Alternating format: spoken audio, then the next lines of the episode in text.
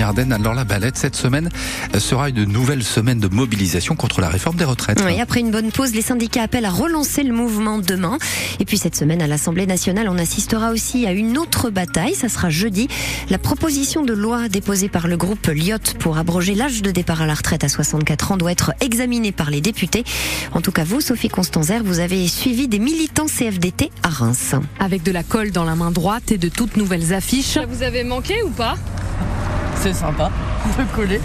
Restez motivés. Et sur l'affiche en question, les visages des députés et des sénateurs de la Marne, car pour Aurore de la CFDT Santé, il faut interpeller autrement. Il va y avoir le 8 juin 2023 des élus marnais qui vont pouvoir ou pas euh, abroger la loi. Nous, on a déjà la CFDT rencontré hein, certains de ces députés euh, depuis le début du combat. Euh, donc on continue nous dans la même lignée. Ce qui a changé depuis plusieurs semaines, c'est la météo. Euh, avec le soleil, c'est plus agréable. Peu importe, on a prouvé qu'on pouvait sortir et de jour et de nuit et, quand, il neige et quand il pleut. Mais ces militants refusent de dire qu'il y a eu une pause dans le mouvement collé, tracté, manifesté demain dans la rue.